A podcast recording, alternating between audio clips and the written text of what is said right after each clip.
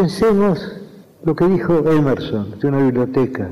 Dijo que una biblioteca es un gabinete mágico en el cual hay muchos espíritus hechizados y esos espíritus despiertan cuando los llamamos. Es decir, mientras no abrimos un libro, ese libro es literalmente, geométricamente, un este volumen, una cosa entre las cosas.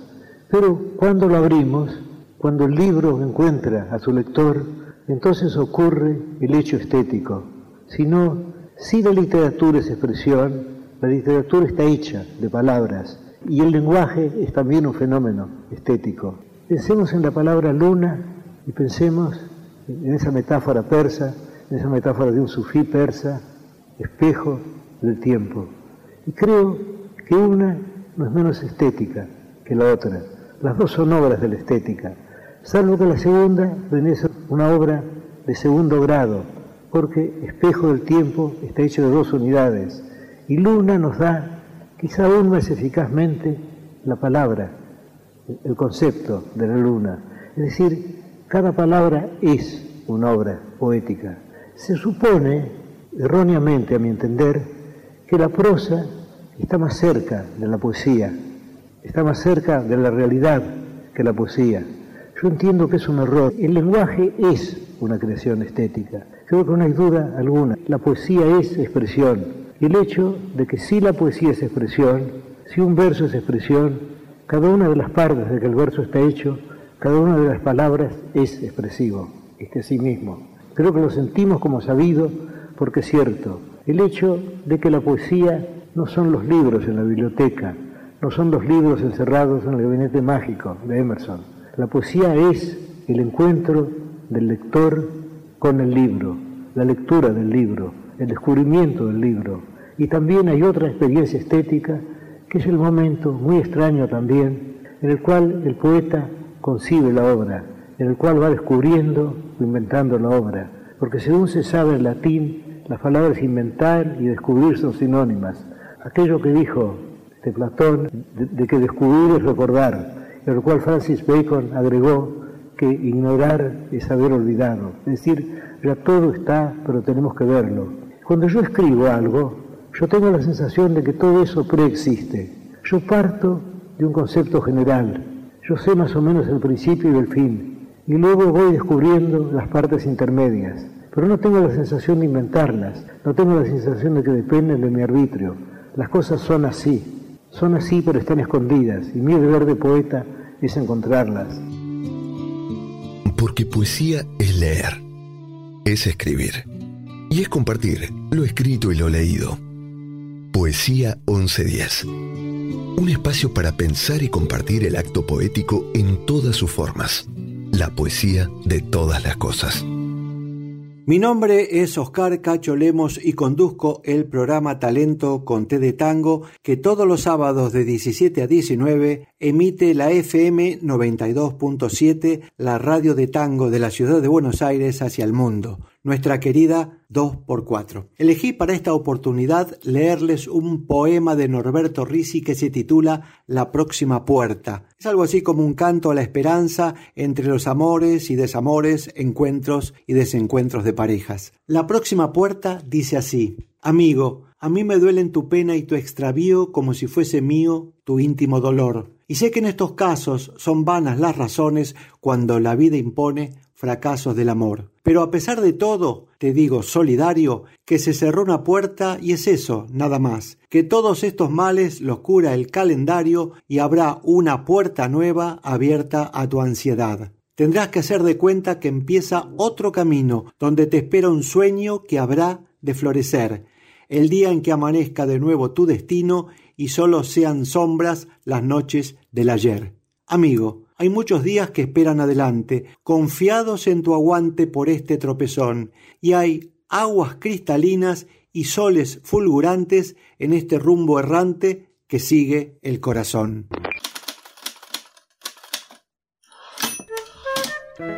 El boom latinoamericano es un fenómeno literario que surgió entre la década del 60 y del 70, cuando la narrativa latinoamericana se expandió por todo el mundo convirtiendo a muchos de sus autores en íconos de la literatura. con fuerte influencia de los movimientos modernistas y de vanguardia del siglo XX, en especial el surrealismo europeo. La narrativa latinoamericana de la época jugaba a desafiar las convenciones literarias a través de neologismos, blasfemias, lenguaje considerado inapropiado y la ruptura de la temporalidad lineal. La mezcla entre realidad y ficción para generar duda en el lector se llamó realismo mágico, una literatura donde se muestra lo extraño dentro de un contexto de cotidianidad de los autores que emplearon para explicar diversos y complejos sucesos políticos, económicos y sociales. Un ejemplo de esto es la novela Cien años de soledad, de Gabriel García Márquez, en la que se refleja ese estilo propio, donde predominan historias transcurridas en espacios urbanos, influenciados por las condiciones políticas y sociales de los países latinoamericanos, de donde son oriundos los autores.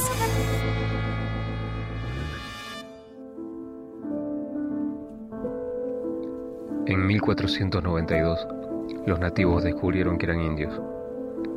Descubrieron que vivían en América Descubrieron que estaban desnudos, descubrieron que existía el pecado, descubrieron que debían obediencia a un rey y a una reina de otro mundo, y a un Dios de otro cielo, y que ese Dios había inventado la culpa y el vestido, y había mandado que fuera quemado vivo quien adorara al sol y a la luna, y a la tierra, y a la lluvia que la moja. Los hijos de los días, Eduardo Galeano.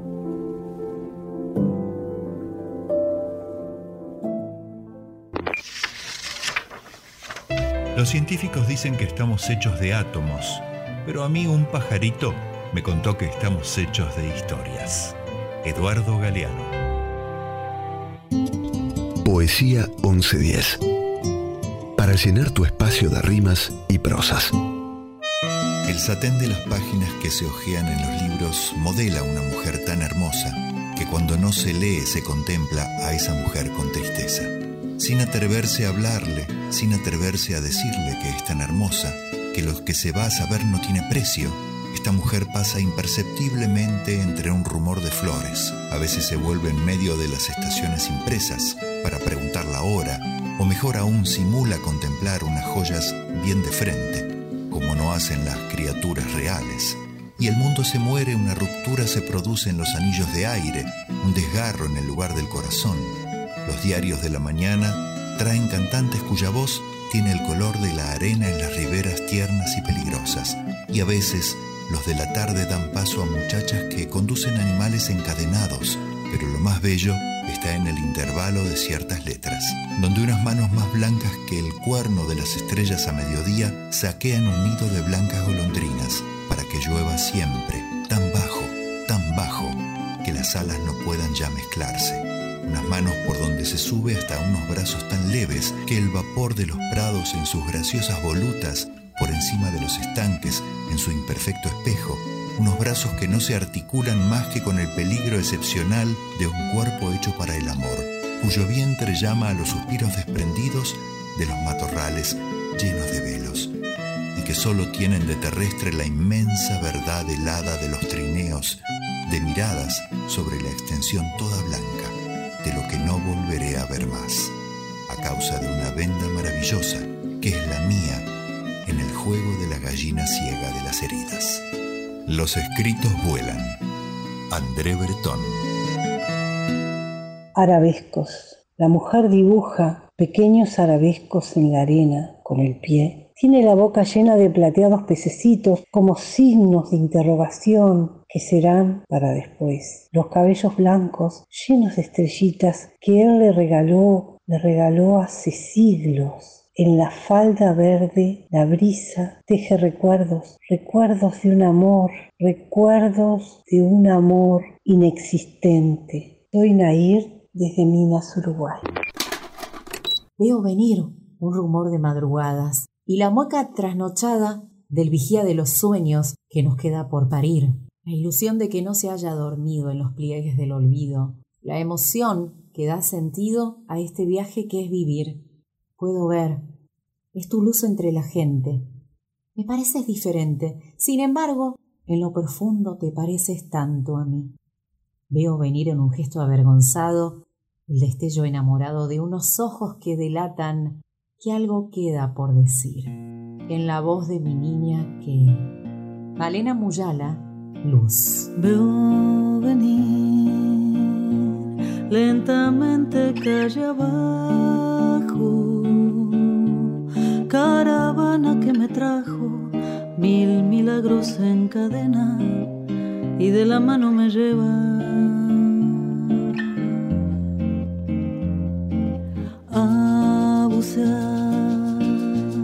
en silencio la profundidad de tus ojos peregrinos, aprendices del camino, más que de alguna estación.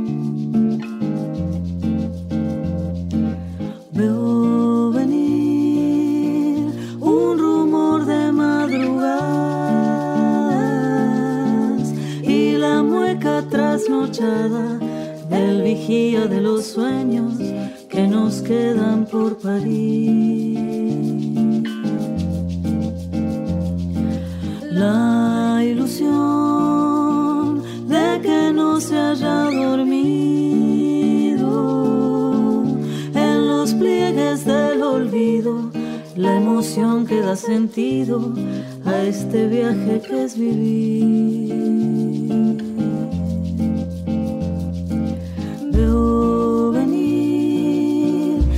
certeza con la duda. Su abrazo nos ayudan y nos tienden a la mano la misión de decidir.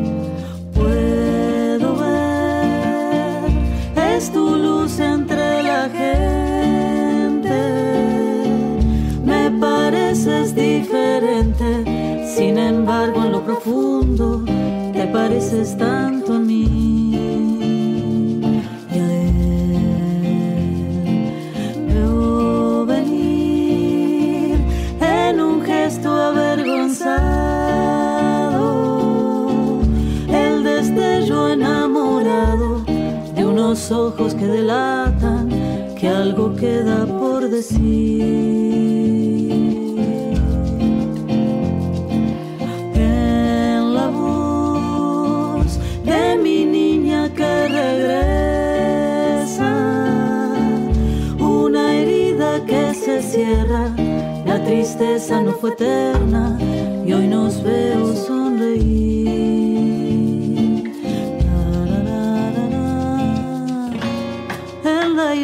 de unos versos encontré mi religión, hilvanando con esmero y se rezó la canción. escucharon.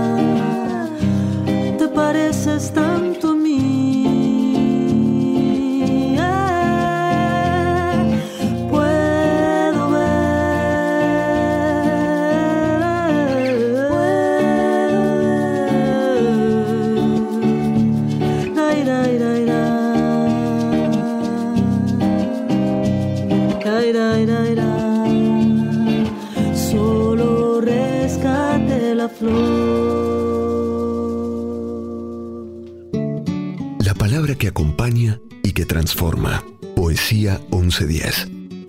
Un espacio para escuchar y resonar. y otro poema, un fragmento de poema de Lugones a Glaura. Quiero decir bien, a Glaura era esta estudiante, Emilia. Quiero decir que estos poemas no fueron publicados en vida de Lugones, fueron publicados muchísimos años después. Y este dice, el lirio del jardín de la delicia que encapullada en su botón esperas, rinde el cetro viril a tu caricia y alza copa de plata en tus caderas.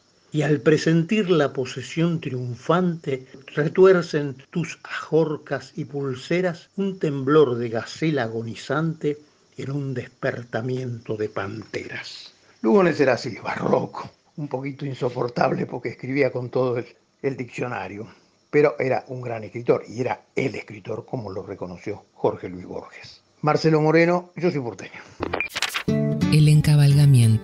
En un intento por crear variaciones rítmicas especiales, los poetas hacen uso del encabalgamiento, un fenómeno que se produce en una estrofa cuando la pausa final de un verso no coincide con la pausa gramatical o semántica o cuando una palabra se parte en dos, quedando la primera parte en un verso y la segunda en el siguiente.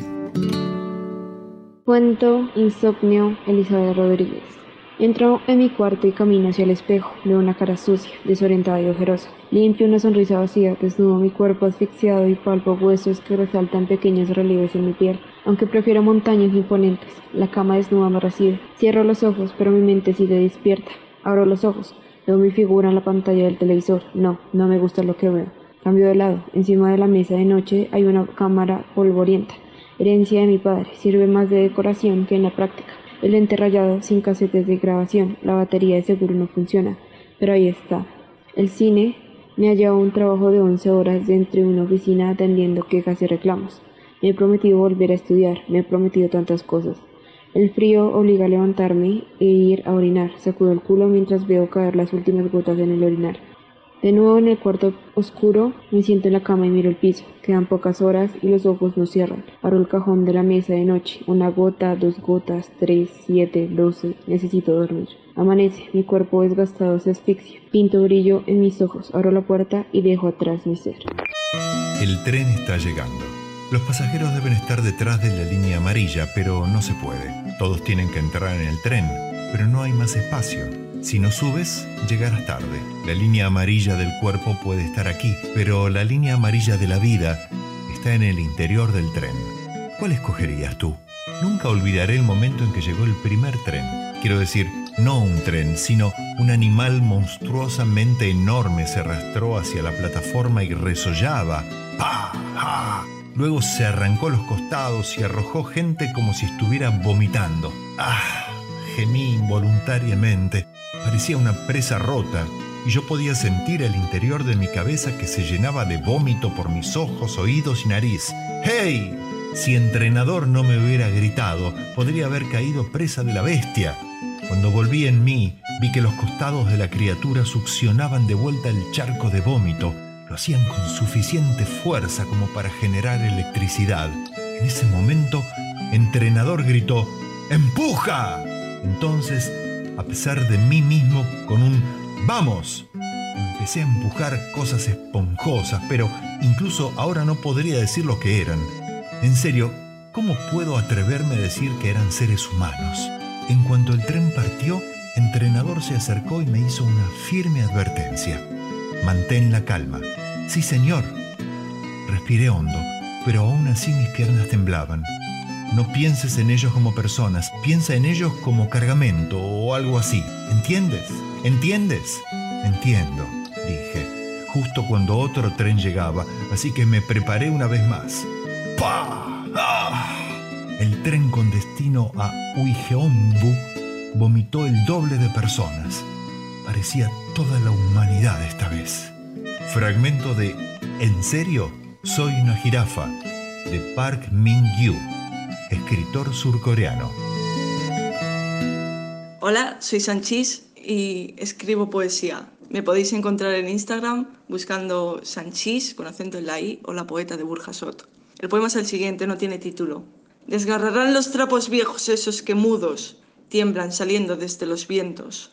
Cantando el ruiseñor alzará bello a los pueblos. Mi corazón se parte insuflando desde el seno sabio un libre rayo.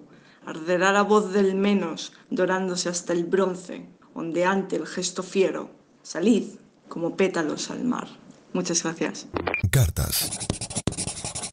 De Silvina Ocampo a su hermana Angélica. 1949. Angélica, ¿por qué desde hace un tiempo todo lo que sucede en mi vida me sucede anacrónicamente? Si tengo muchos argumentos para mis cuentos, temas para escribir interminables poemas, no encuentro tranquilidad para escribirlos. Pienso, sin embargo, en días vacíos, tranquilos frente a las páginas blancas cuando hubiera dado mi vida por las imperfecciones de un argumento. Ese. Las cartas suelen ser maravillosos documentos que nos permiten acceder a lugares recónditos del alma humana. En esta, escrita a su hermana Angélica, podemos ser testigos de las tribulaciones de Silvina Ocampo frente al desafío de la creación literaria. Mi nombre es Félix Sánchez Durán. Voy a recitar Regresos de Juan Gelman. Así que has vuelto, como si hubiera pasado nada, como si el campo de concentración no, como si hace 23 años que no escucho tu voz ni te veo. Han vuelto el oso verde, tu sobre todo larguísimo y yo padre de entonces. Hemos vuelto a tu hijar incesante en estos hierros que nunca terminan. Ya nunca cesarán, ya nunca cesarás de cesar. Vuelves y vuelves y te tengo que explicar que estás muerto. Baila como un lazo en un ventilador. ¿Quién iba a decir que sin carbón no hay reyes magos? Aún quedan vicios por perfeccionar en los días raros los destaparemos en la intimidad, con la punta del zapato. Ya está aquí. ¿Quién lo vio? ¿Quién iba a decir que sin borrón no hay trato? El futuro se vistió con el traje nuevo del emperador. Guillermo Galván. Los días raros.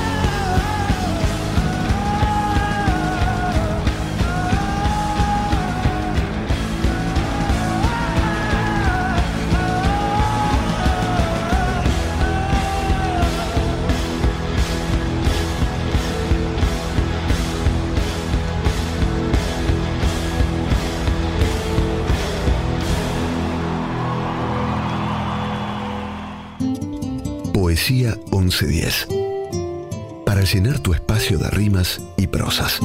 A 120, de Gael Policano Rossi. Ronroneo a 120 y miro líneas pasar. Seco el vientre de la llanura. Ubico larga esta ruta, extendida y solitaria. Punto recta que a lo lejos, reflejado el suelo sobre el cielo. Ronroneo a 120 y miro líneas pasar. Sospecho una curva, me aferro al volante. Veo vibrando entre baches los girasoles que se miran entre sí. Ronroneo a 120 y miro líneas pasar de golpe, en golpe, la rueda, torpe ladea, maniobra, justa, corregir, a golpes, cada, corcoveo. Ronroneo a 120 y miro líneas pasar. Descanso la vista mirándome al espejo. Radioaficionados me comentan el clima. En mi onda corta mi alta frecuencia. La noticia de un vuelco en Cutralcó me mantiene despierto hasta Chubut. Ronroneo a 120 y miro líneas pasar. Un ojo que me llora, húmeda la palma, la nuca seca, un zumbido en la boca, y el cartel promete descanso a 200 metros. La ropa pegada al cuerpo, pelos en la nariz o en la boca. Acomodo el espejo manchado. El parabrisas se tapiza, o la rueda como molino. Enorme la ruta llena de brea es el camino, pero siempre se desprende el paisaje como una bolsa. Ronroneo a 120 y miro líneas pasar subiendo y bajando las luces, muecas de sombras entre matas y cuevas, atestada de botellas y cadenitas. Una virgen cruza la ruta, mirando hacia ambos lados. Ronroneo a 120 y miro líneas pasar. El pinito hipnotiza el ambiente. Con llovizna no dudo. Una noche a este ritmo. De caricias del asfalto. Un cabeceo entre los pedales. Y me veo a mí, encandilado por las luces altas de un auto manejado por una liebre. La escritura es una exploración de caminos desconocidos. Tomás Eloy Martínez. Hola, soy Paola Pampín, editora en Ediciones Corregidor. ¿Podrías contarnos una breve historia de tu editorial? Bueno, Ediciones Corregidor cumple justamente este año 50 años de historia desde, desde los comienzos que la fundó mi padre. Aún hoy sigue siendo una, editorial familiar, una editorial independiente, que a pesar de todos los años atravesados, eh, incluidas dictaduras pandemias, eh, crisis tras crisis, eh, hemos sobrevivido y pensamos seguir sobreviviendo. ¿Tienen un perfil determinado de publicación? El perfil de la editorial es eh, latinoamericanista. Eh, nos dedicamos a, publicar todo lo que tenga que ver con la cultura, tanto argentina como latinoamericana, eh, desde todos sus aspectos. Tenemos cosas publicadas sobre tango, sobre música, sobre cine, sobre teatro y tenemos, en los últimos años hemos reforzado mucho todo lo que tiene que ver con la narrativa latinoamericana. Con la tenemos colecciones muy que ya están muy muy impuestas, muy en, los lectores desde Vereda Brasil, con que cumplimos el volumen número 40 eh, el otro día con la, con la publicación de Lazos de Familia y la Pasión según GH de Clarice Lispector, dentro, vale decir que dentro de la colección Vereda Brasil tenemos una biblioteca especial, eh, Biblioteca Lispector, donde están todas las traducciones y que incluyen, además de ser traducciones propias con español latinoamericano, eh, tienen estudios críticos. Eh, colección la dirigen Florencia Garramuño y Gonzalo Aguilar. También tenemos la colección Archipiélago Caribe, dirigida por María Fernanda Pampín. Es, eh, además de ser otra de las cabezas de, la editorial y editora, ella es, está doctorada en literatura caribeña, así que es una especialista en esto. allí publicamos, por ejemplo, la novela Simón de Eduardo Lalo, que ganó luego el, el Rómulo Gallegos. Dentro también de esa línea, la otra, la otra colección que, que comenzamos en los últimos años fue Narrativas al Sur del Río Bravo, que como su nombre lo indica son cuentos y novelas de todos autores latinoamericanos. Todos nombres que si bien en algún momento eran desconocidos para acá, eh, se fueron imponiendo. ¿Cómo llegan los autores a ustedes? Los autores llegan a nosotros de, muy distintas formas, desde autores que se acercan porque consideran que sus, eh, sus escritos tienen que ver con la línea de nuestras publicaciones, otras veces llegan a, través de agencias, agencias internacionales, otras veces llegan por recomendación, de boca a boca, eh, y otras veces llegan porque nosotros les buscamos, tenemos eh, alguna idea con respecto a, lo que queremos publicar, entonces vamos a la búsqueda de, de esos autores. Básicamente es esto. ¿Cómo y quiénes eligen lo que publican? Esto es un trabajo muy, muy propio nuestro. Ya estamos, somos tres hermanos, Juan, eh, Fernanda y yo que estamos, seguimos adelante con la editorial y los tres, junto con también Norberto, trabajamos en, seleccionar el material que queremos publicar. En el caso de las colecciones que tienen sus propios directores, eh, son ellos los que deciden y bueno, luego consensuamos obviamente, pero el trabajo en, en una editorial así mediana como nosotros, aunque tengamos un alcance hacia toda, hacia toda Latinoamérica y toda la parte hispana de, Europa y Estados Unidos, el trabajo sigue siendo familiar.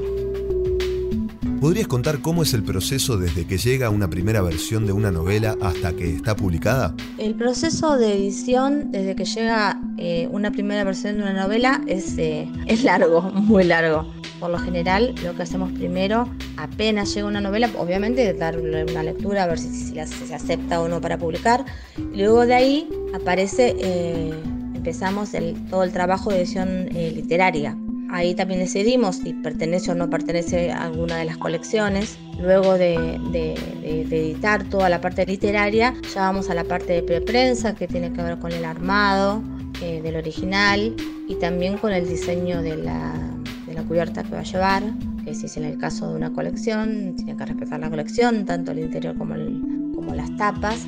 De ahí eso también, o sea, cada, cada uno, digamos, de nosotros tiene como un área, un área más o menos delimitada. Yo, por ejemplo, trabajo mucho sobre todo este tema del diseño y, del arte, entonces... Eh, las ediciones y soy la que participo más de, de, estas, de la que tomo más decisiones respecto a estas cuestiones. Eh, luego de eso, lo que todos sabemos, el libro va a la imprenta, se encuaderna y después llega a los lectores. ¿Cuánto interviene la editorial en el contenido y apariencia final de un libro? Y bueno, un poco está contado en la, en la pregunta anterior. Obviamente la, editorial interviene en, todo el proceso. Eso no quiere decir que la editorial eh, vaya a modificar o a cambiar eh, por motu propio cualquier cosa respecto del libro, sino que siempre que se trabaja con la edición de los textos o incluso con las tapas, eh, se trabaja en, en, conjunto con los autores, porque obviamente queremos todos que el libro quede de la mejor manera. Así que bueno, es así un, trabajo siempre conjunto. ¿Qué le recomendás a quienes quieren empezar a publicar sus libros? Yo lo que pienso que antes de empezar a publicar libros deberían empezar a escribir libros y antes de empezar a escribir libros deberían a leer muchos libros. Creo que no existe un buen escritor que no sea antes un buen lector. Eso es lo que, lo que alimenta a, a los escritores. Eh, después, digamos que hayan pasado todos esos pasos, a lo mejor en algunos casos está bueno compartir eh, talleres talleres eh, ya sean individuales o grupales, donde se pueda trabajar bien los textos, porque cada autor tiene su proceso de, corrección y edición antes de cualquier presentación. Después, eh, para mm, presentarlo, si quieren presentarlo en alguna editorial, lo que yo eh, les recomendaría, pensar cuál es el material que tienen en la mano, cuál es la editorial que, que representa ese material, porque no todo material es para cualquier tipo de editorial, obviamente. Y después otro consejo que les daría es em, que se presentaran a premios, pero el hecho de ganar un premio, ni siquiera un primer premio o estar nominado o estar segundo o ser una mención, eso es un gran puntapié que le va a permitir seguramente publicar el libro con mucha más facilidad. ¿Podrías contar alguna anécdota relacionada con el mundo editorial? Anécdotas eh, respecto del mundo editorial hay infinitas.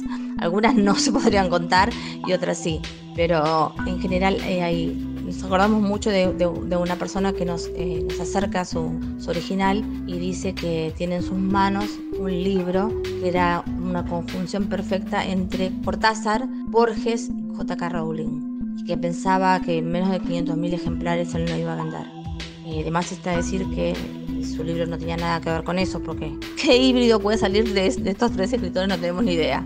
Así que mm, esa es una, una anécdota y que por supuesto su libro o sea, no, es- no solo no se acercaba a los tres, sino a ninguno de los tres y se alejaba mucho de todos. ¿Qué sentís llevando a la gente a descubrir lo que otros escriben? Eh, llevarle a la gente a descubrir a lo que otros escriben es eh, absolutamente placentero. Uno cuando descubre un autor por primera vez eh, o lee y le genera toda esa ansiedad, eh, creo que lo, lo- lo primero que quiere es, eh, es compartirlo.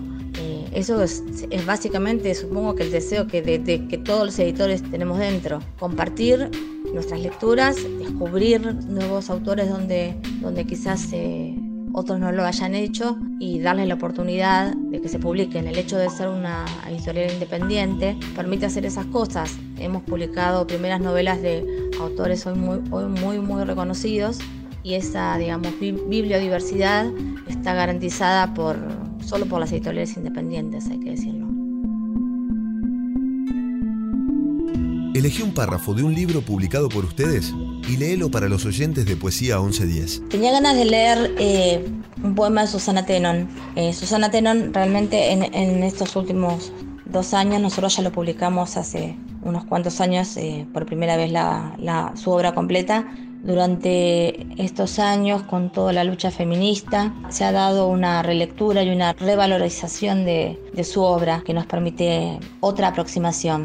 Así que publicamos la obra completa de ella en dos volúmenes que se llaman La morada imposible, el tomo 1 y el tomo 2, que fueron preparados por María Negroni y Ana María Barrenechea. El poema que elijo se llama Fundación. Como quien dice, anhelo, vivo, amo. Inventemos palabras, nuevas luces y juegos, nuevas noches que se plieguen a las nuevas palabras.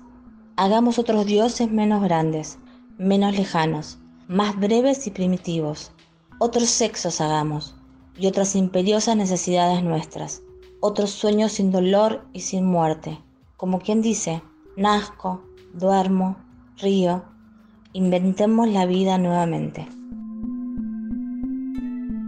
Elegí una canción cuya letra te parezca una hermosa poesía. Eh, si quisiera elegir alguna canción que sea poesía, su letra, bueno, a mí me, me- la respuesta quizás a mí me resulta un poco obvia, porque elijo a, a Spinetta. Hay dos canciones en especial que me gustan mucho, Barro tal vez y Bajan.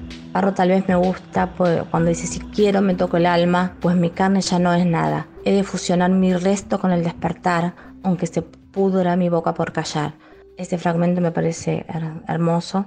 Y en Bajan, donde dice Bajan, el día se sienta a morir. Esa frase, el día se sienta a morir, me parece bellísima. Bajan, la noche se nubla sin fin. Y además vos sos el sol. Despacio también podés ser la luna. Me parece maravilloso. Tengo tiempo para saber si lo que sueño concluye en algo. No te apures, ya más loco, porque es entonces cuando las horas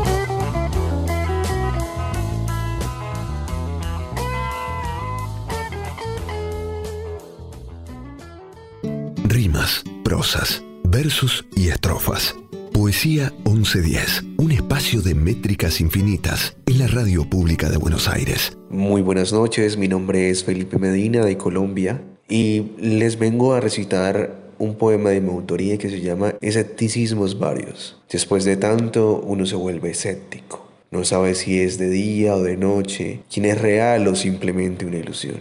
Después de tantos besos uno desconfía, uno teme morir de pasión.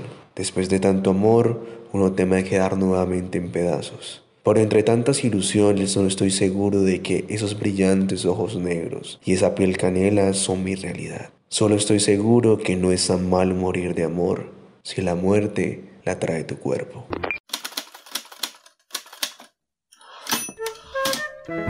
Sueño en el pabellón rojo es una obra escrita a mediados del siglo XVIII por Zhao Tzuechin durante el reinado de la dinastía Qing. Se la considera una de las obras maestras de la literatura de China y una de las cuatro novelas clásicas chinas. Se cree que es una obra semi-autobiográfica que refleja el auge y decadencia de la propia familia de Zhao Tzuechin y por extensión de la dinastía Qing. Según el mismo autor refleja desde el primer capítulo, el texto quiere ser un homenaje a las mujeres que conoció en su juventud, amigas, parientes, sirvientas. Destaca de esta novela una enorme galería de personajes y una cuidada psicología de los mismos, así como la minuciosa observación de la vida y las estructuras sociales propias de la aristocracia china del siglo XVIII. Cuando se toma lo falso por verdadero, lo verdadero se torna falso. Cuando de la nada nace el ser, el ser permanece nada. Esta es la inscripción que figura en el arco que da acceso a la tierra de la ilusión y el gran vacío, y que sirve de advertencia a Jia Baoyu, el protagonista principal de Honglu, o como la bautizó Jorge Luis Borges, la novela más famosa de los casi tres milenios de literatura china. Has tenido el descaro de ignorarme, de no querer escuchar lo que te digo ese zumbido permanente y obstinante hacen que reniegue hoy de ti lo que diera por no haberte escuchado, porque mi oído hubiera sido inmune a tu sonido. Tus palabras entraron como eco, no fue posible confundirlas con mis vísceras y retumban como un grito permanente desbordado entre los hilos de mi sien y en mi propia frente. Quisiera salir de mis oídos y encontrar en tus verbos y tu aliento la calma que no tengo. Satiboski para el Mundial de Poesía, María T. Araure, desde Venezuela. La redondilla es una estrofa de cuatro versos de arte menor cuya rima puede ser abrazada. Primero, con cuatro, y segundo con tercero, o cruzada, primero con tercero y segundo con cuarto.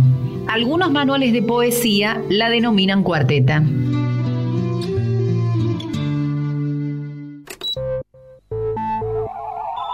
Mi nombre es Cristian Sánchez. ¿Desde cuándo escribís? Bueno, escribo desde hace mucho tiempo, desde que empecé a sentir, creo yo, en carne propia, los ocasionales conflictos de, mi adolescencia. ¿Por qué escribís? Y porque la escritura es catártica primero. Y también para transmitir ideas, sensaciones, para guardar momentos, pero principalmente para entretener. ¿Para quién escribís? Para los ocasionales lectores, los más allegados y los otros. Trato siempre de ampliar ese círculo. ¿Qué es la poesía para vos? Bueno, la poesía y, la narrativa estética eh, para mí es una forma perfecta, muchas veces difícil de alcanzar para decir cosas, transmitir o comunicar. ¿Dónde encontrás poesía aparte de en un poema? Bueno, yo la poesía, la belleza narrativa la encuentro no solamente en los libros, sino en el arte en general, en, la gente, en sus emociones y en la naturaleza.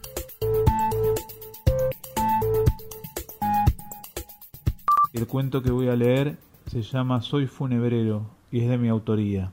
Cuarenta y dos años tardé en entenderlo, en un entretiempo de un partido que no implicaba nada importante para ninguno de los dos equipos. Mi viejo se apoyó en mi hombro, se levantó y se fue sin decir nada. Antes de mirar el pasto de la cancha lo vi alejarse.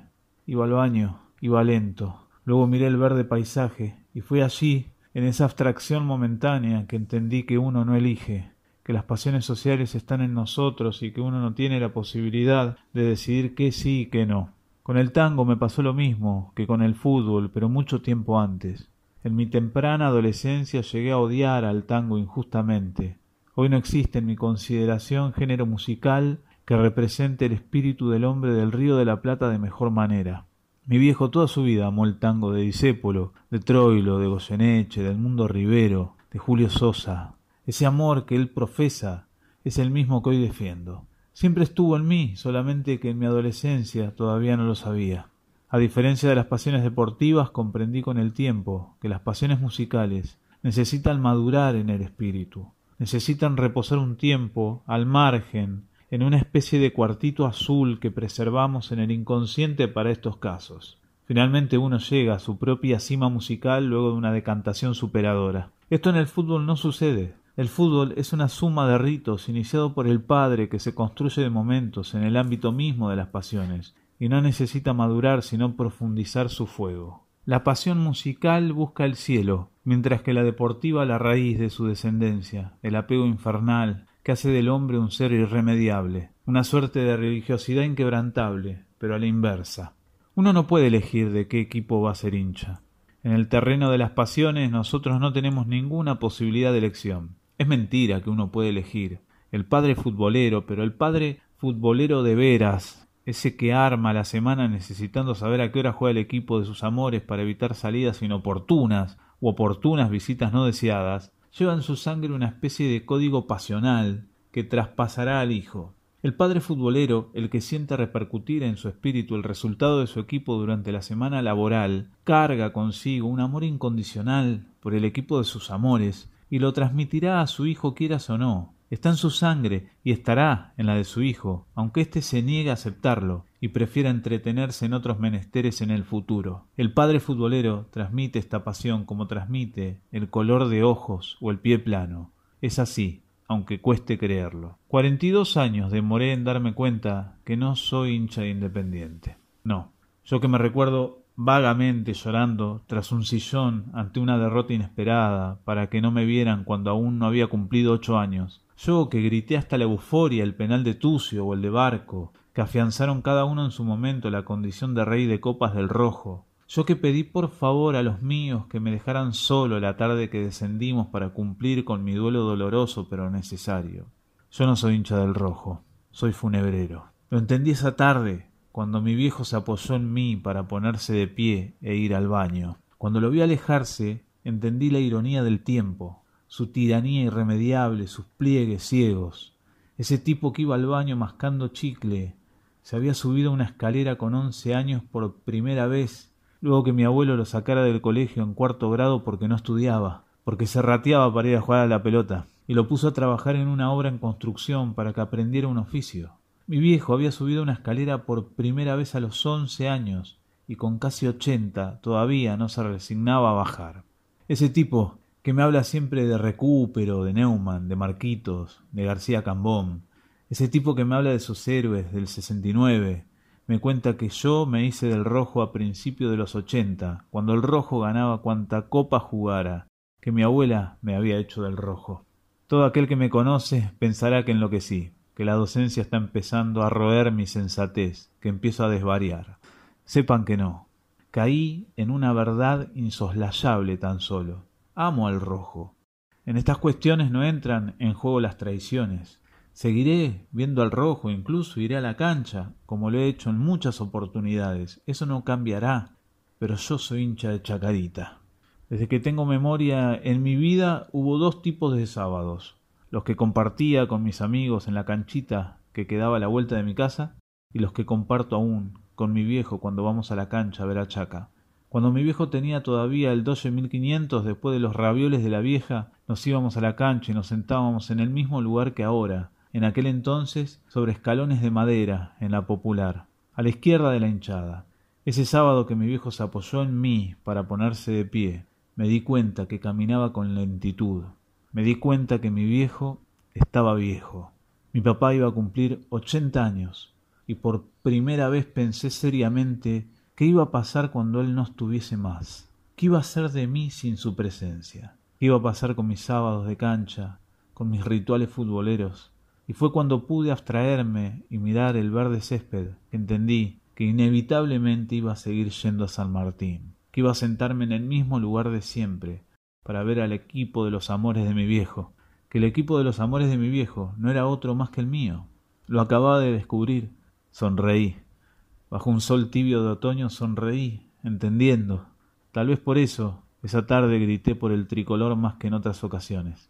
Esa tarde entendí que no soy hincha de Independiente, que soy hincha de Chacarita, que existe un precepto no escrito que manda mantener vivo el recuerdo, que los ritos son necesarios y que nada ni nadie puede quebrantarlos. Si alguna vez mi viejo tiene oportunidad de leer este bosquejo de cuento, sabrá de una manera misteriosa que las pasiones heredan y como mandan los versos certeros de alguna zamba eterna, sabrá que la extensión de la sangre repudia el olvido y acrecienta el nostálgico grito que mantendrá viva la pasión de los hombres. No me puede el olvido vencer, hoy como ayer, siempre llegar, en el Hijo se puede volver nuevo. Viene la lluvia, puedes ponerte tus botas. Viene una nevada, puedes calentarte un poco. Viene el amor, nada se puede hacer. Viene un incendio, sabes qué hacer. Viene un dolor de cabeza, se te puede ir en un día.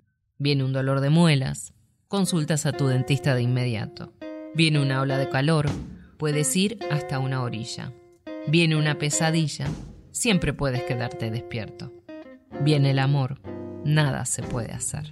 Lou Brown and Charles Tobias. Comes Love. Comes a rainstorm, put your rubbers on your feet. Comes a snowstorm, you can get a little heat. Comes love, nothing can be done. Comes a fire, then you know just what to do.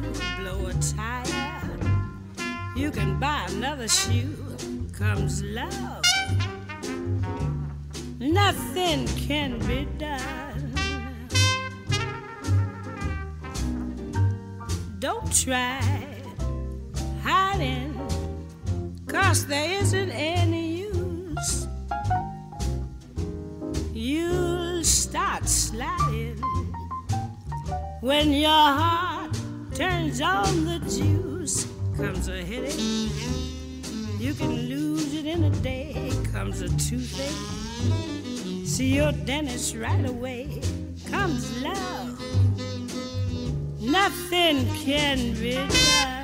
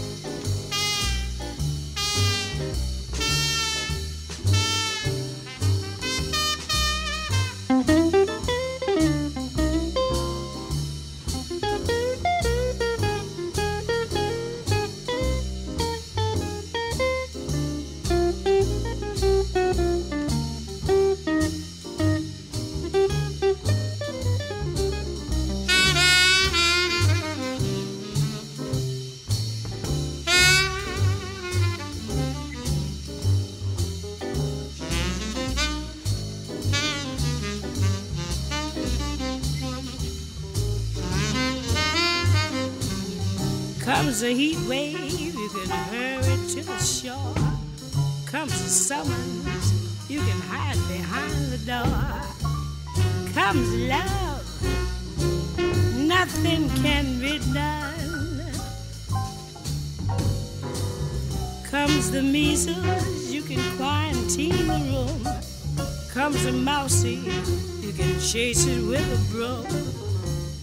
Comes love, nothing can be done. That's all, brother. If you ever been in love, that's all, brother. You know what I'm speaking of. Comes a nightmare, you can always stay awake. Comes depression, you may get another break. Comes nothing can be done.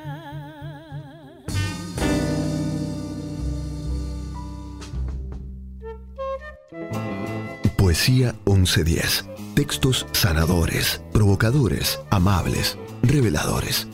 Palabras que dan forma a un sentimiento, a una idea, a los sueños y pensamientos. Poesía 1110. Un espacio de métrica universal en la radio de Buenos Aires. Jueves 3 de diciembre de 2020, Mancha Venenosa, por Ketty Mangione. ¿Cuándo fue que dejamos de ser niños? ¿Cuándo perdimos el asombro? ¿Cuándo nos olvidamos de pelearnos para siempre, corto mano, corto fierro, y seguir jugando justo un minuto antes de ir al infierno? ¿Cuándo nos volvimos tan lelos, tan idiotas, lineales y literales, con y sin comillas? ¿Cuándo dejamos de pedir deseos mientras intentábamos no pisarlas juntas entre baldosa y baldosa? que si la piso no llama, que si la salto me ama, de hacer Poncio Pilato para que no pase la farolera mientras la cola teato.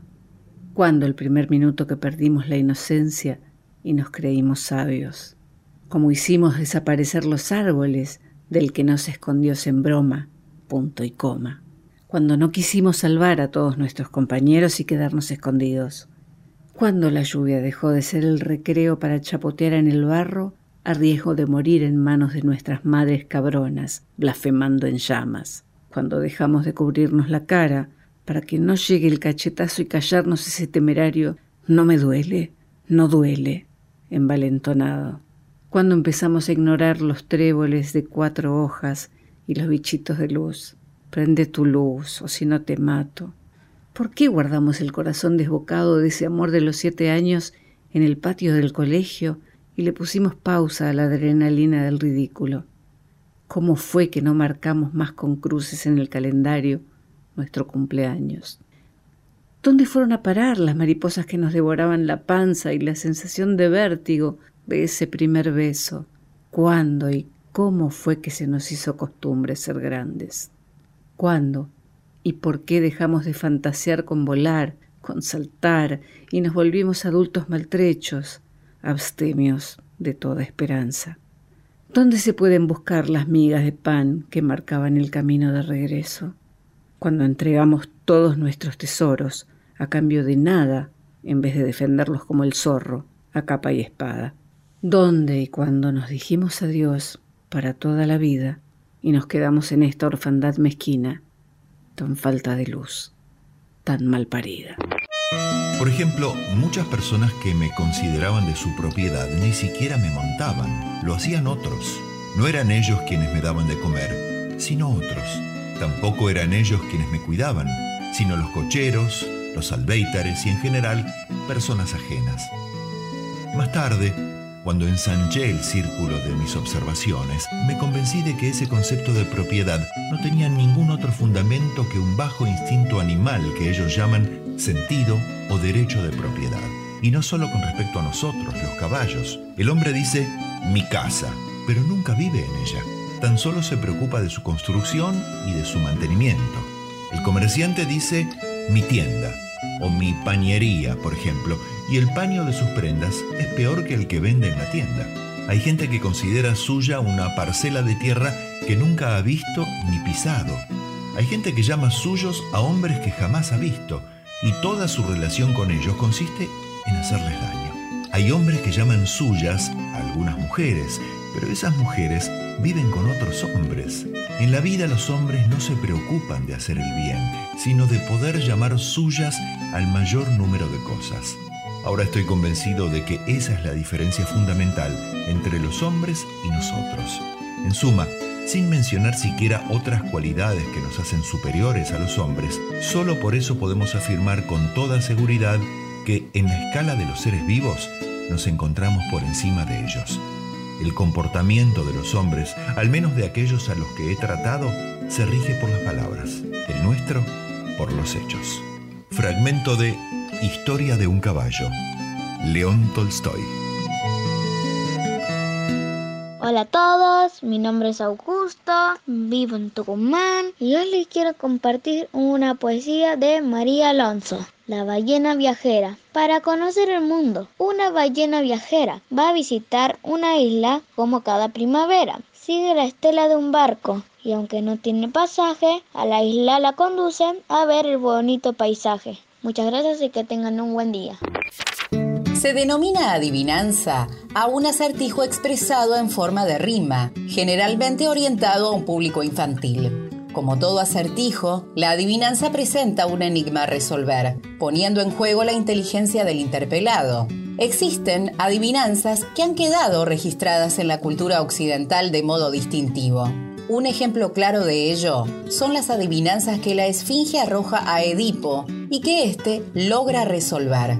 Según el mito, Tebas ser asolada por el obrar de la Esfinge, quien proponía la resolución de acertijos para cesar en su obrar. Muchos se presentaron aceptando el desafío, pero errando, eran devorados por el monstruo hasta que se presentó Edipo con la respuesta al enigma sobre el ser vivo que camina en cuatro patas al alba, dos al mediodía y tres al anochecer. Era el hombre. Ante la lúcida respuesta de Edipo, la esfinge decidió suicidarse y terminaron los tormentos de Tebas.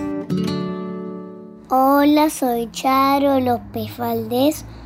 Voy a hacer una poesía que me enseñó mi mamá. Hoy estoy alegre, no sabes lo que me pasó.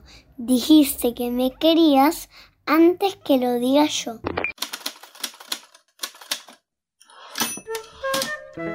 Alfonsina Storni y su paso por las tablas. En 1937, Camila Quiroga, actriz de cine y teatro argentina que obtuvo trascendencia internacional en Europa y América, protagonizó la pieza teatral de Pedro Rico y Mario Flores titulada Mariquita Thompson en el Teatro Sarmiento. Camila Quiroga, admirada por el público porteño, era amiga de Alfonsina Storni, quien el día del estreno pasó a saludarla después de la función. Allí, delante de varios amigos, Camila contó cómo en su juventud, tanto Alfonsina como ella habían integrado la compañía teatral de José Talaví. Alfonsina relató entonces cómo su madre, al verla entusiasmada, le permitió viajar con el elenco durante un año, cuando solo tenía 16 años y Camila 17. Pero la interpretación de los papeles que me tocaron durante la gira, que fue muy larga, me consumía los nervios y resolví dejar el teatro para irme a estudiar de maestra a Coronda, terminó de explicar. Qué gran actriz se perdió el teatro, dijo Camila, refiriéndose a Alfonsina. Hola, mi nombre es Nina Jäger. Quiero compartir con ustedes un poema de mi poemario inédito. El poemario se llama Por toda herencia y el poema que voy a leer hoy se llama Expiación. Dice así. Las manos de papá fabricaban estrellas de silicona. Con una pistolita les daba forma sobre mi vestido para volverlo túnica de maga, era una musculosa, blanca comprada de oferta.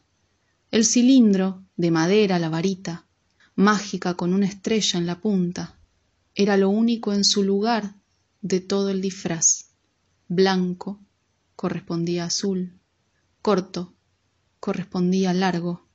Fue el ridículo, del grado, el fuera de lugar, era no encarnar el personaje, no poder vestir su ropa, no querer que me miren en ese lugar fuera de lugar y que comparen con la del traje alquilado.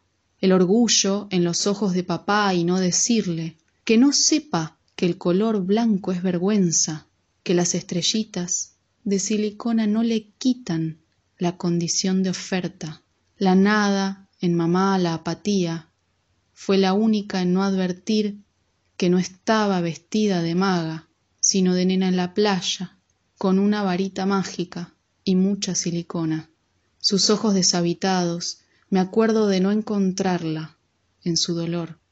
Pero ahora que sé cuánto pesa un cuerpo sobre otro y sobre todo cuánto espacio ocupa en la cama, ahora que sé cuánto cuesta pagar, pegar cientos de pompones de algodón para hacer un disfraz de oveja, ahora que conozco la frustración del despegue de los pompones adheridos con silicona transparente, la ironía de la fiebre el mismo día del acto, ahora que tengo los ojos del orgullo, del sueño y del no poder guardar una lágrima franca, ahora que ya no por cualquier cosa me rasgo las vestiduras voy a otorgarles a ellos este perdón. Los adultos son criaturas llenas de caprichos y secretos. Roald Dahl. Soy Julia Mises, tengo 19 años y escribo poesía hace 3 años. El poema que les voy a leer ahora lo escribí hace un par de meses ya y se titula Éramos niños. Éramos niños. Incluso ahí, cuando golpeaste, cuando caí, cuando sangré, cuando gritamos al mismo tiempo. Pero también éramos niños cuando cantábamos, cuando pensábamos que queríamos y cuando bebíamos de algo tanto más grande que nosotros, que no lo pudimos parar a tiempo porque no entendimos. Las memorias se transforman, ¿no? Se vuelven algo más efímero a veces y otras algo más punzante. Cuando no lo esperamos, pueden soplarnos por detrás, ligeras, como si cayera una gota de veneno en nuestro mar inmenso. Y yo todavía soy niña, y hay muchas niñas en mí que duelen y lloran, que todavía les queda grande el pasado, que sienten profundo y que aún todavía y aún con el tiempo no entienden. Muchísimas gracias por escuchar. Si les interesa seguir leyendo mis poesías, pueden hacerlo siguiéndome en mi Instagram, que es arroba notandoluna. Les agradezco muchísimo por haberlo escuchado.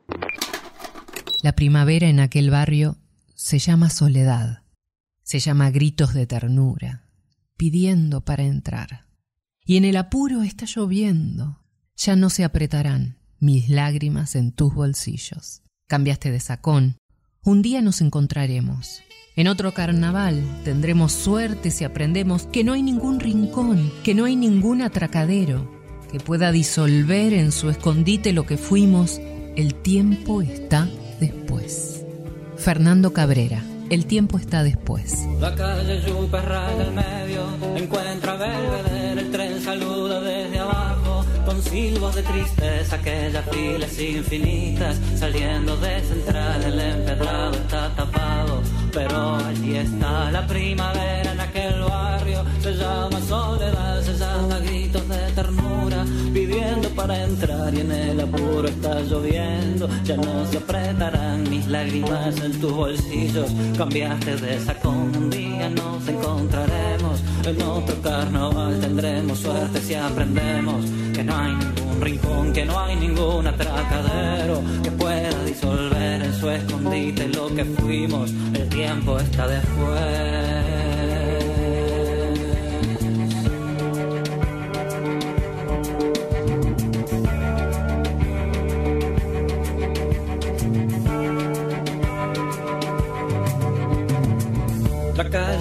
Raya al medio, encuentra Belvedere, el tren saluda desde abajo, con silbos de tristeza, aquellas filas infinitas, saliendo de central, el empedrado está tapado, pero allí está la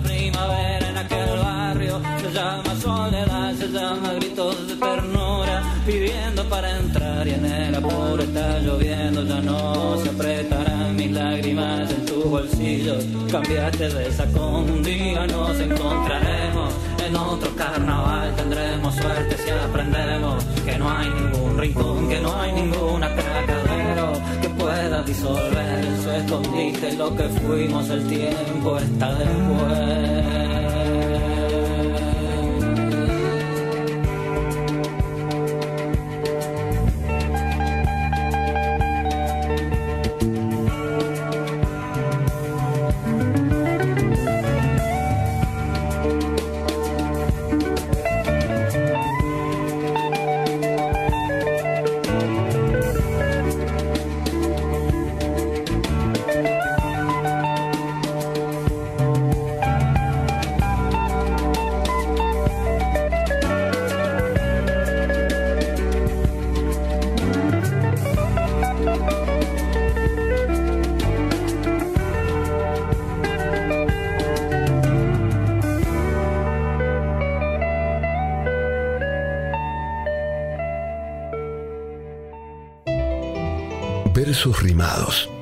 Sueltos, versos blancos, versos libres. Poesía 1110. Palabras sin aislamientos preventivos.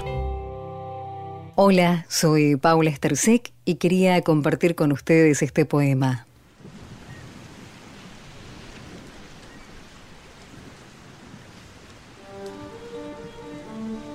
Quisiera esta tarde divina de octubre pasear por la orilla lejana del mar, que la arena de oro y las aguas verdes y los cielos puros me vieran pasar.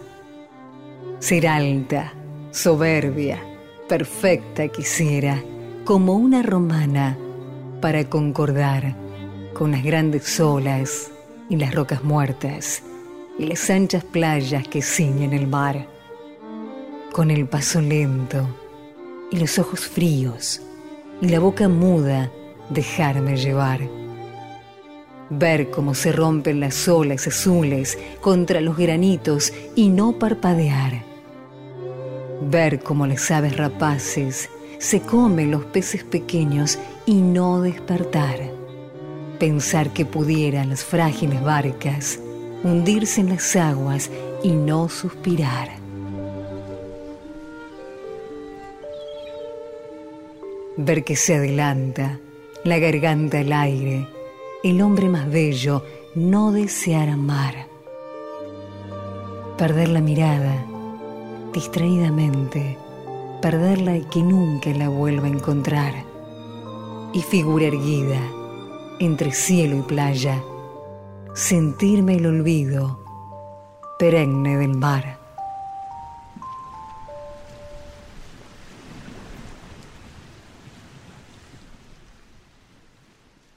Dolor de Alfonsina Storni. Por la blanda arena que lame el mar, su pequeña huella no vuelve más. Un sendero solo de pena y silencio llegó hasta el agua profunda un sendero solo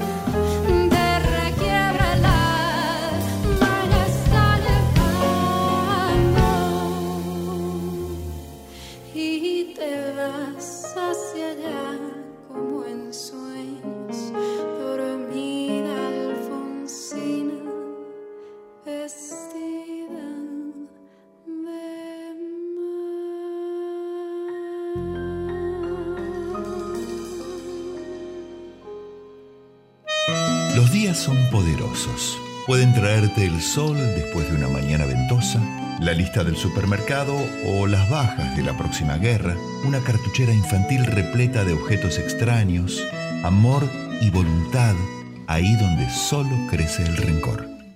Diarios. Fabián Casas. Hola, Poesía 1110. Bueno, mi nombre es Jessica, soy de Rosario. ¿Desde cuándo escribís? Escribo desde los 12 años, más o menos. ¿Por qué escribís? Eh, Escribo porque me parece la mejor manera de expresar con palabras los sentimientos de las personas. ¿Para quién escribís? Escribo para todo aquel que quiera escucharme. ¿Qué es la poesía para vos? Para mí la poesía es un arte y es algo que no se puede definir en una palabra, ni en dos, ni en tres. Eh, se trata de pensar palabras, tejerlas de forma armónica, de tal manera que puedan causar alguna sensación importante en el lector o en el oyente. ¿Dónde encontrás poesía aparte de en un poema? Y encuentro poesía en cualquier lugar. Eh, cada rincón puede ser poesía, un objeto material puede inspirar al escritor, así como lo puede hacer una canción, cualquier sonido, eh, cualquier sentimiento puede despertar poesía. Voy a leerles un poema mm, escrito por mí que se titula Deseos y dice así. Sendero de piedras blancas y negras, crujes con mis pasos, lentos y desnudos. En la arena más oscura las algas se abren en un verde flúor y húmedo. El agua salada que en mi boca juega, la brisa fresca que mi piel impregna, el sol de la tarde que en mi piel refleja con sus rayos dorados esta primavera. Las nubes inquietas se mueven lejanas y se esconden detrás de los médanos desiertos. Caracoles blancos, el mar atraído, con la espuma plateada del mar embravecido. Solo le pido al destino que no sea vengativo y que te traiga de regreso en algún barco perdido. Aquí te estaré esperando, mi gran amante mío, con el mismo vestido largo y los cabellos recogidos, con estos labios que ruegan aquellos besos divinos. Déjame que me pierda soñando, porque el reencuentro yo ansío. Déjame que muera tranquila dentro del mar embravecido. Muchas gracias por esta oportunidad. El cantar de gesta es un género narrativo en verso destinado a la recitación o al canto que fue transmitido por los juglares durante la Edad Media. Como su remoto antecedente, la epopeya, este género de autoría anónima narra las hazañas de un personaje histórico que ha alcanzado una reputación legendaria por el heroísmo de sus hazañas. El Cantar de Miocid, compuesto alrededor de 1200, es posiblemente la primera obra poética extensa de la literatura española y se encuentra casi completamente conservada. Otras tres obras españolas pertenecientes al género han sobrevivido. Las Mocedades de Rodrigo, El Cantar de Rosensvalles y una corta transcripción de un templo románico conocida como el Epitafio Épico del Cid. La veracidad histórica, sobriedad retórica y la ausencia de elementos fantásticos caracterizan al cantar de gesta español. Sin embargo, el género no está presente solo en España. Hallamos una tradición fuerte en Francia donde encontramos al cantar de gesta más antiguo escrito en lengua romance, la chanson de Roland, así como en Alemania con el cantar de los nivelungos y en Rusia con el cantar de las huestes de Igor, escrita en eslavo antiguo a finales del siglo XII. Mi amado hombre, a ti también te libero del cuento donde siempre tiene que ser el príncipe, el valiente o el rescatador, y por supuesto el príncipe encantador. Te libero del cuento donde buscas, rescatás y amás solo una princesa. ¿Qué tal que quieras amar a la bruja, al dragón, a la campesina, a la que se rescata sola, a la que no vive en el castillo, a la que no es la más bella más que para tus ojos? Te libero del cuento donde tienes que ser de un color, el azul. Qué absurda manera de encasillarte habiendo un mundo de colores, sabores y oportunidades para ti. Vístete del color que quieras, rojo, amarillo, negro, hay arcoíris, el que tú quieras. Te libero del cuento donde siempre eres fuerte, el más valiente, el más guapo y que por supuesto ya posee un castillo, el que tiene tesoros y riquezas, o por lo menos alguna herencia. A ti también te han dañado y te han impuesto estereotipos de valentía, posesión y fortaleza. Te libero del cuento donde jamás se te permite llorar, donde la confusión, el caos y la derrota no existe, donde te has dado cuenta que tu papá no es un rey. ¿Qué tal si no quieres ser el héroe? Quizás se te antoja ser el villano, el que no puede, el que renuncia a todo, el que es salvado y el que no quiere tener princesa o un cuento de se casaron y fueron felices por siempre. Te libero del cuento donde siempre hay mil batallas, monstruos, dragones, oscuridad, y con ello la consigna de que para todo se tiene que luchar, que todo es guerra y competencia. Qué cansado de tener que ser el caballero en guerra por la eternidad. Te libero del cuento, del hechizo y del amor mágico e impuesto, para que mejor construyas tu mundo a tu manera, como tú elijas y desde tu propia identidad. Te libero del cuento y te cuento. Nosotros ya aprendimos a rescatarnos solas. No todas somos princesas frágiles. Ya no estamos dormidas ni atrapadas en nuestro cuento. Amamos al hombre que ríe, juega, es inteligente, sarcástico, sensible, a veces miedoso y también a veces llorón. Hay un portal, una escalera y un manantial, una canción en alta mar, navío para tu corazón. Si brotan del suelo raíces del cielo, señal que las musas guían tus pies, despliega tus alas. Quisiera llevarte. Skate Bellinson. Quisiera llevarte lejos de aquí, allí donde los dioses detienen su andar,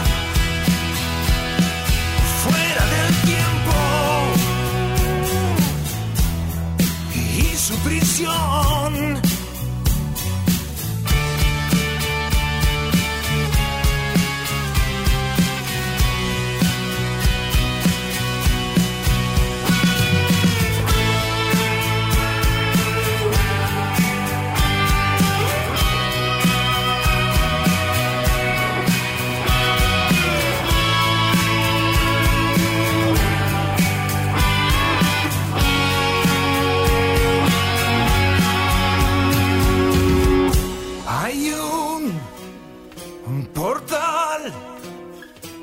Escalera y un manantial, una canción en alta mar, navío para tu corazón.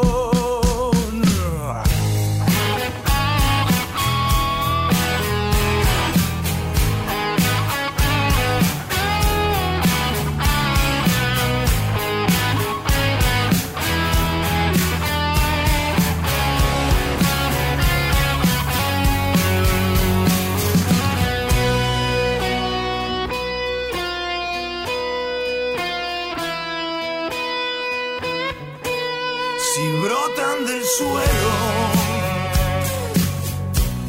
raíces del cielo, señal que las musas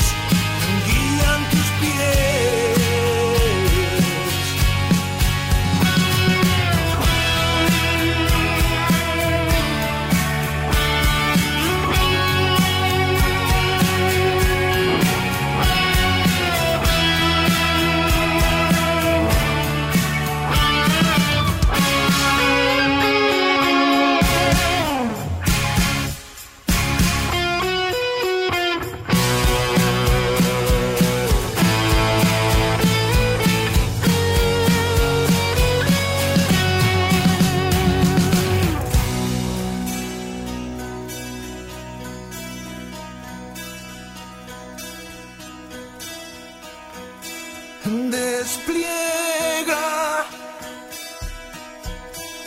tus alas,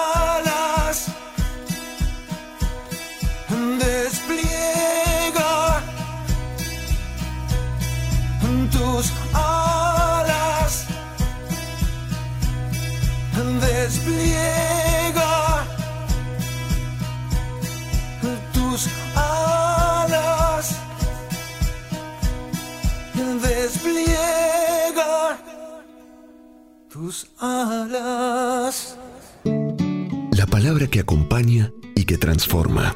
Poesía 1110. Un espacio para escuchar y resonar.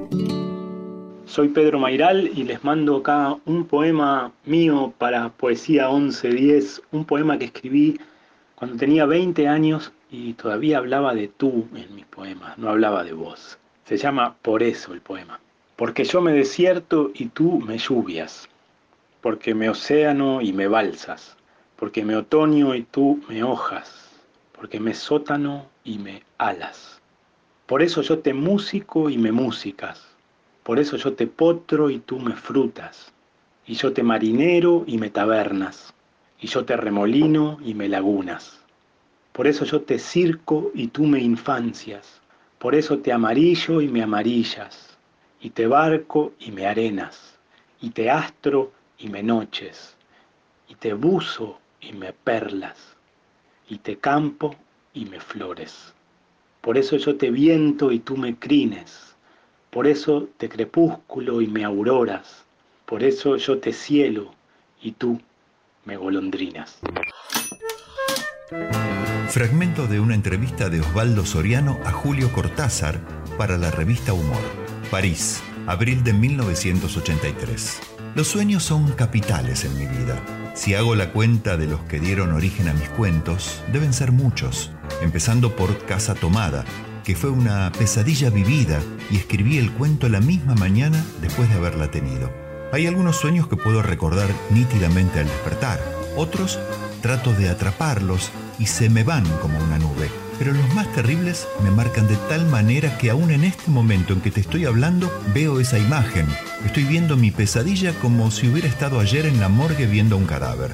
También tengo sueños alegres, por supuesto, pero nunca he escrito un cuento con ellos. O sueños anodinos, o divertidos, Fíjate, yo tengo sueños en los que hago juegos de palabras, pero eso es de formación profesional del escritor.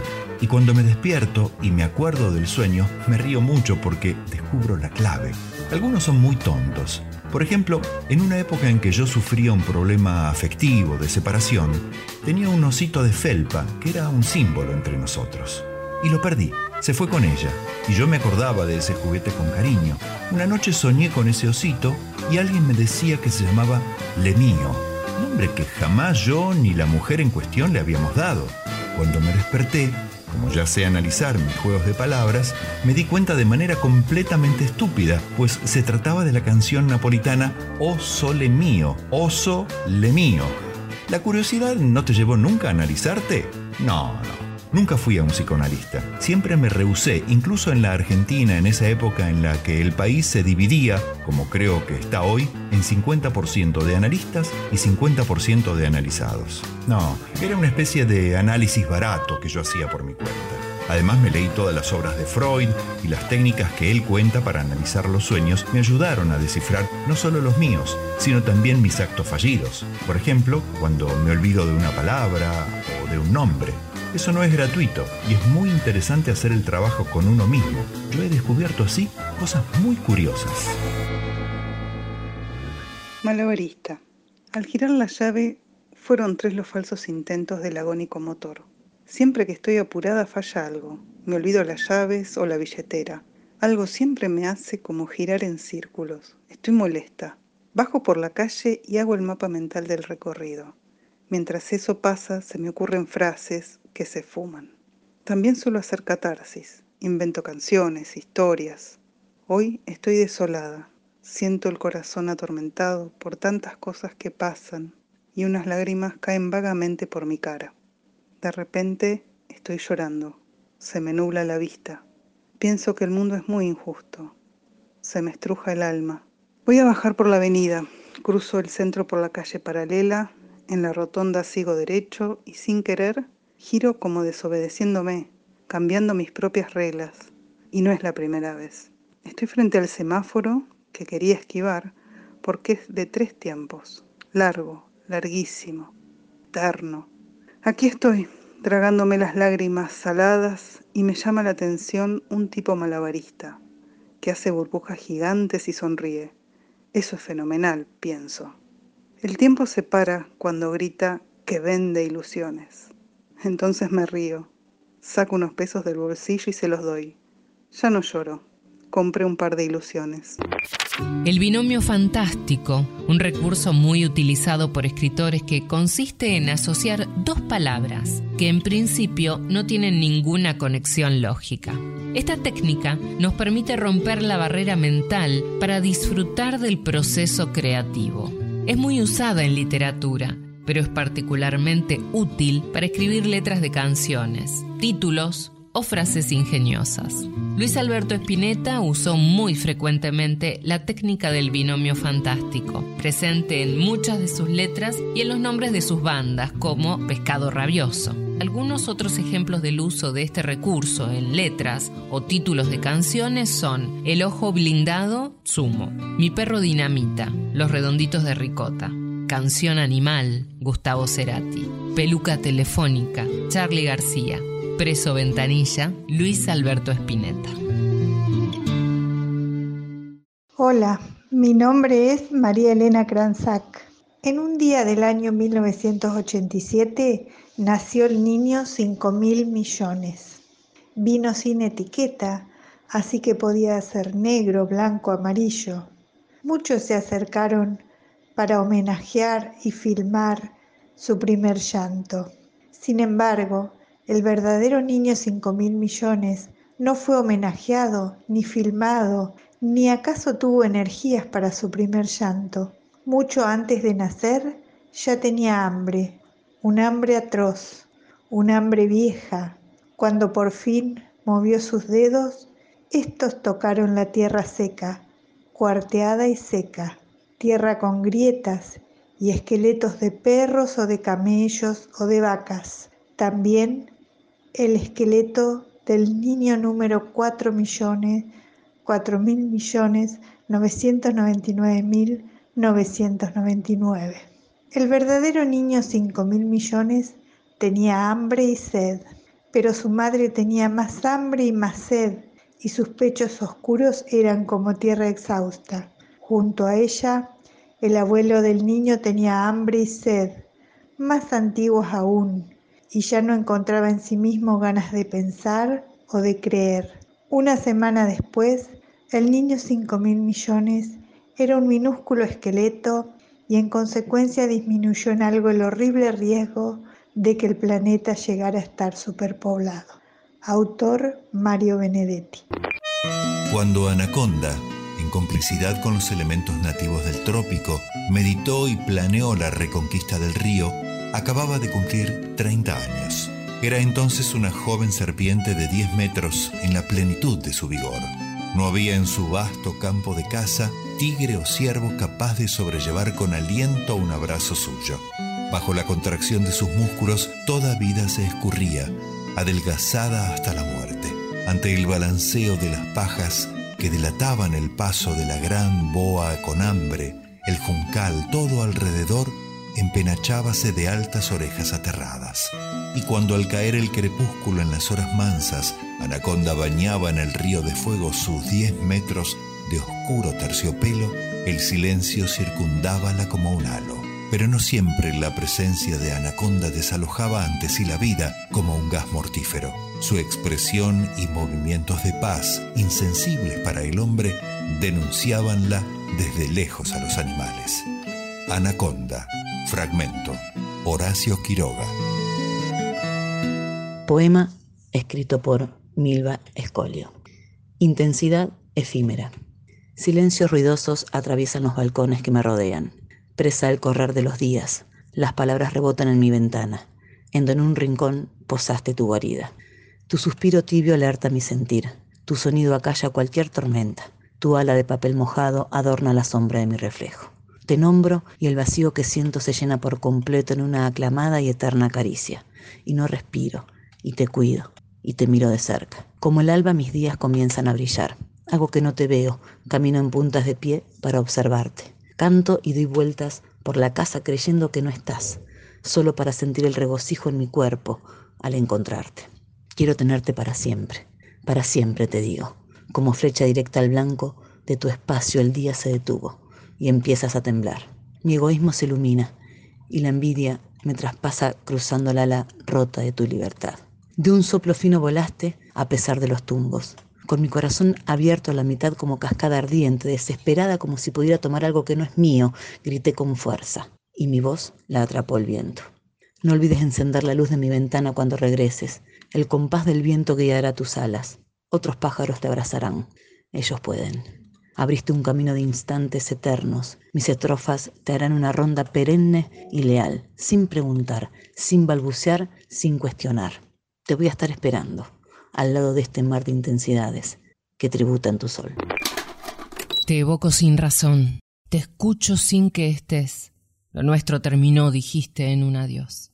De azúcar y de hiel, lo mismo que el café, que el amor, que el olvido, que el vértigo final de un rencor sin por qué. Y allí, con tu impiedad, me vi morir de pie, me di tu vanidad. Y entonces comprendí mi soledad. Cátulo Castillo, El último café.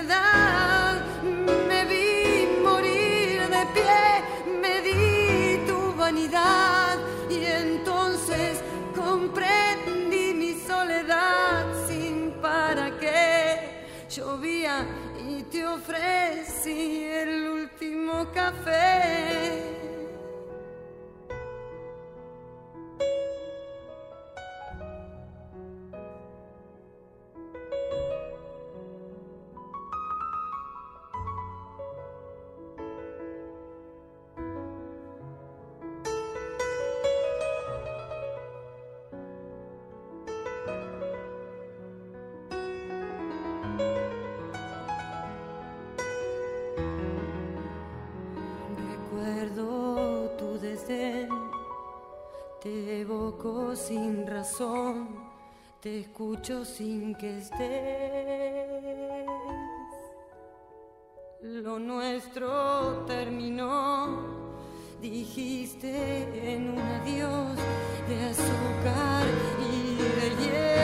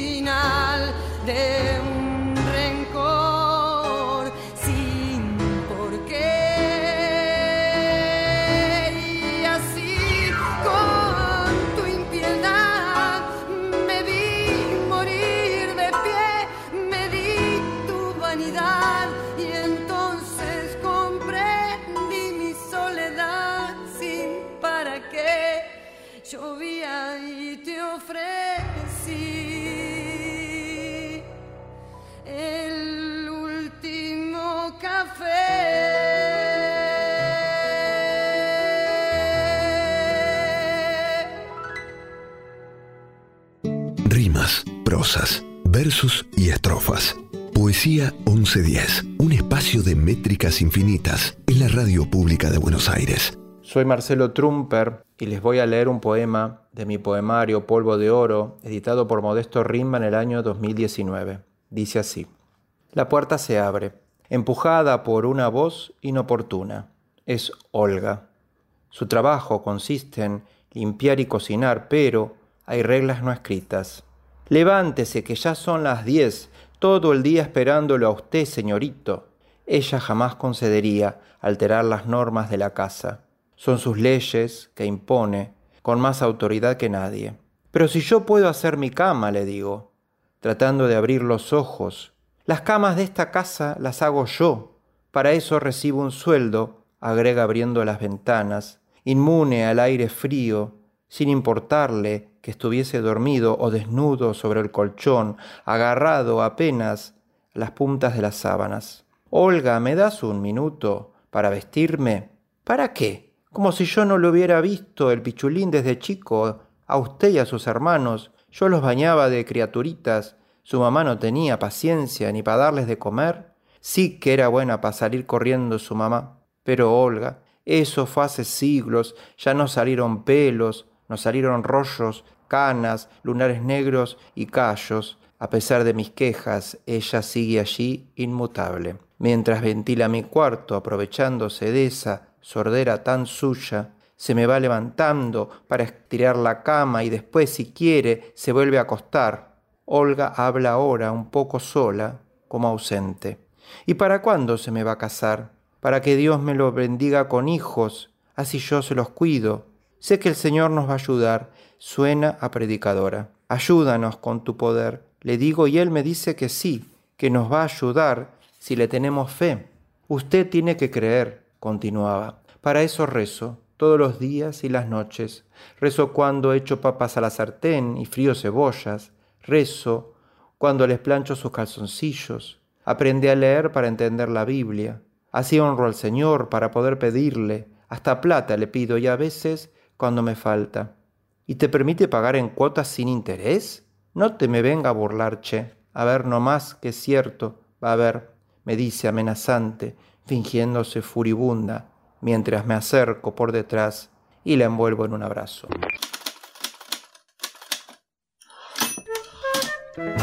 La generación del 98 es el modo con el que se conoce tradicionalmente a un grupo de escritores, poetas y ensayistas españoles que reaccionaron con vehemencia a la influencia del modernismo y su ambigua rebeldía y narcisismo aristocrático. En medio de la decadencia de un país sumido en una terrible crisis, enmarcada en el final del imperio colonial español y el levantamiento de Cuba y Filipinas, la generación del 98 defendió el lugar de España dentro de Europa, criticando a la vez el atraso que sufría en aquella época.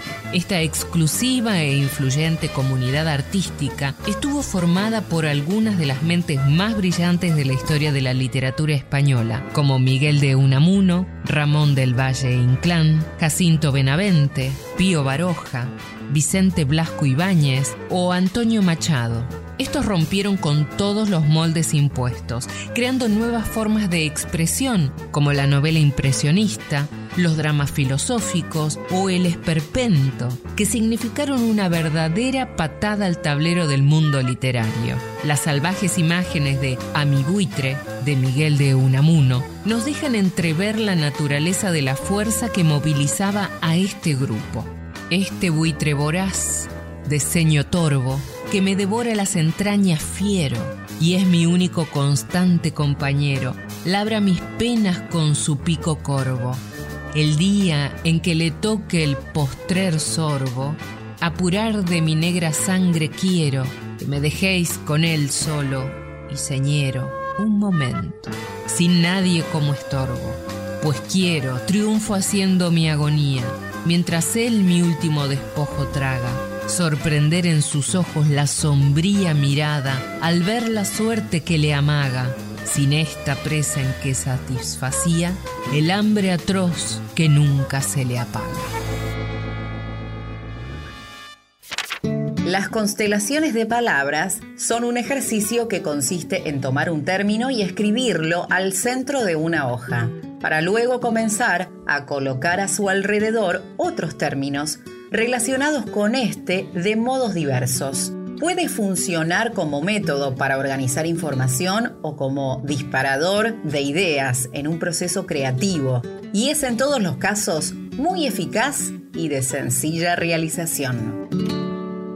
Pregunto, si hurgo en mis adentros, si quedo expuesta, vulnerable, sin remedio, pregunto, ¿lo dejo o me arriesgo? Si me desarmo y ya no hay fuerzas, si no hay más tiempo, si desafío el corazón al descontento, pregunto, ¿podré entera andar de nuevo y sostener mis sentimientos?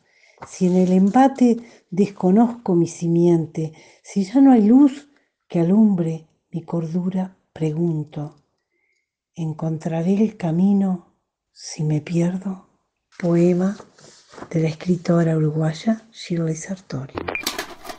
Cuando mi alma estaba entre los elementos perdidos, viniste a reclamarla. No sabía exactamente cuál era mi problema, hasta que tu beso me ayudó a darle un nombre. Ahora no tengo más dudas sobre para qué vivir, porque si yo te hago feliz, no necesito nada más. Porque tú me haces sentir, tú me haces sentir, tú me haces sentir como una mujer natural. Aretha Franklin, A Natural Woman. looking out on the morning rain. I used to feel so uninspired. And when I knew I had to face another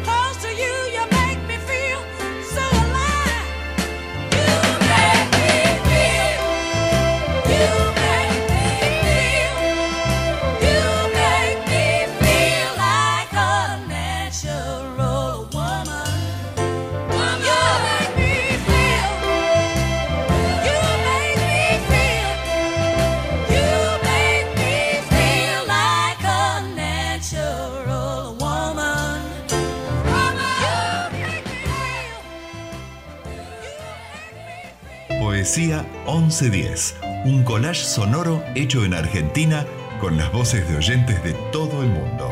Un viaje por las letras propias y ajenas con la participación siempre especial de Guillermo Helen, Jimena Oliver y Valeria Liboreiro. Locutores de la 1110. Locutores de la 1110. Locutores de la 1110, La radio pública de la Buenos radio Aires. pública de Buenos Aires.